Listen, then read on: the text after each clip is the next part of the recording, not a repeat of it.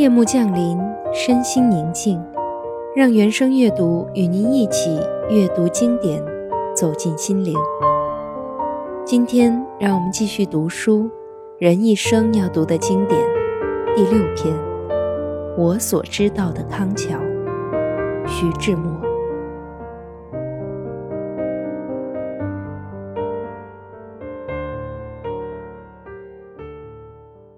康桥的灵性全在一条河上，康河，我敢说是全世界最秀丽的一条水。河的名字是 Granta，也有叫 River Cam 的，须有上下游的区别，我不甚清楚。河身多是曲折，上游是有名的拜伦潭 （Byron's Pool），当年拜伦常在那里玩的。有一个老村子叫格兰简斯德，有一个果园子，你可以躺在累累的桃李树荫下吃茶，花果会掉入你的茶杯，小雀子会到你桌子上啄食，那真是别有一番天地。这是上游，下游是从简斯德顿下去，河面展开，那是春夏间竞舟的场所。上下河分界处有一个坝柱，水流急得很。在星光下听水声，听进村晚钟声，听河畔倦牛除草声，是我康桥经验中最神秘的一种。大自然的优美宁静，调谐在这星光与波光的默契中，不期然地淹入了你的心灵。但康河的精华是在它的中游，著名的 Box。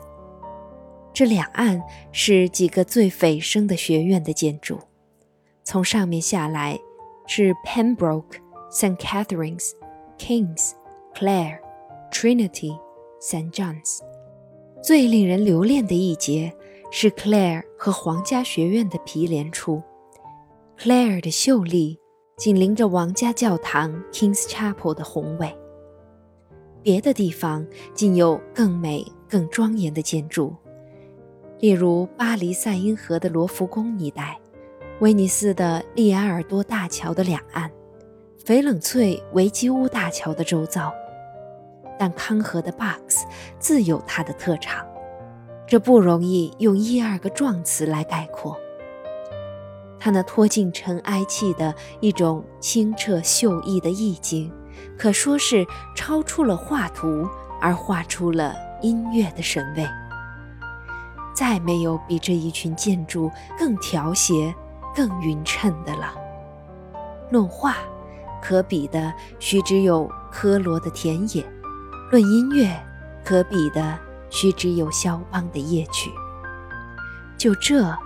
也不能给你依稀的印象，它给你的美感，简直是神灵的一种。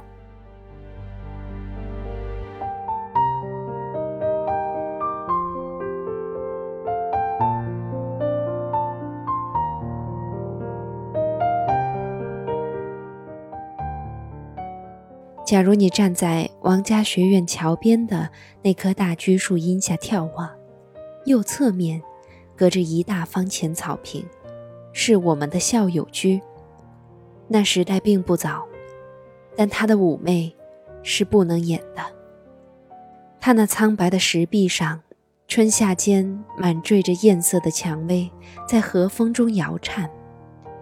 更以左是那教堂，森林似的间隔，不可美的，永远直指着天空。更左是 Clare。啊，那不可信的玲珑的方亭，谁说这不是 Saint Clare 的化身？那一块石上不闪耀着他当年圣洁的精神？在 Clare 后背，隐约可辨的是康桥最华贵、最骄纵的三清学院。他那临河的图书馆楼上，坐镇着拜伦，神采惊人的雕像。但这时，你的注意早已叫克雷亚的三环洞桥魔术性的射住。你见过西湖白堤上的西泠断桥不是？你忘不了那桥上斑驳的苍苔、木山的古色，与那桥拱下泄露的湖光与山色不是？克莱亚并没有那么体面的衬托，它也不比庐山七贤寺旁的观音桥。上堪五老的奇峰，下临深渊已飞瀑。它只是怯淋淋的一座三环洞的小桥，它那桥洞间也只掩映着细纹的波棱与婆娑的树影。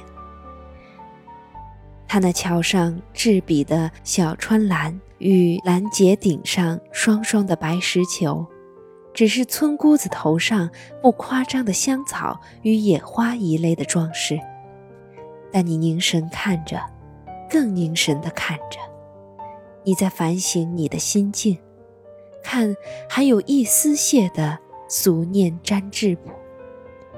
只要你审美的本能还不曾泯灭时，这是你的机会，实现纯粹美感的神奇。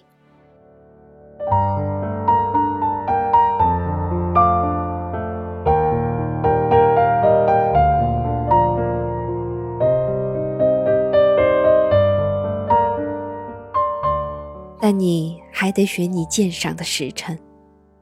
英国的天时与气候是走极端的，冬天是荒谬的坏，逢着阴绵的雾茫天，你一定不迟疑的甘愿进地狱本身去试试。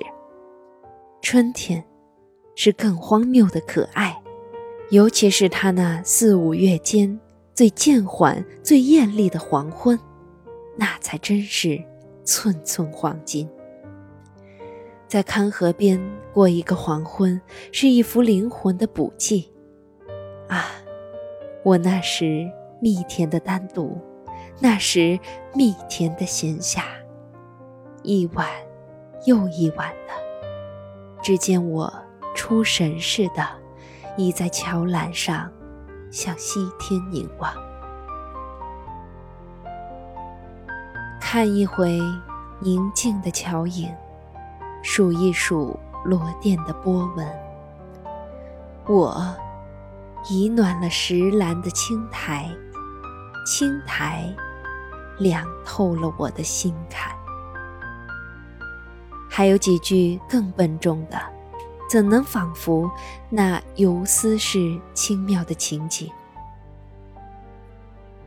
难忘七月的黄昏。远树凝寂，像墨坡的山形，衬出轻柔明色。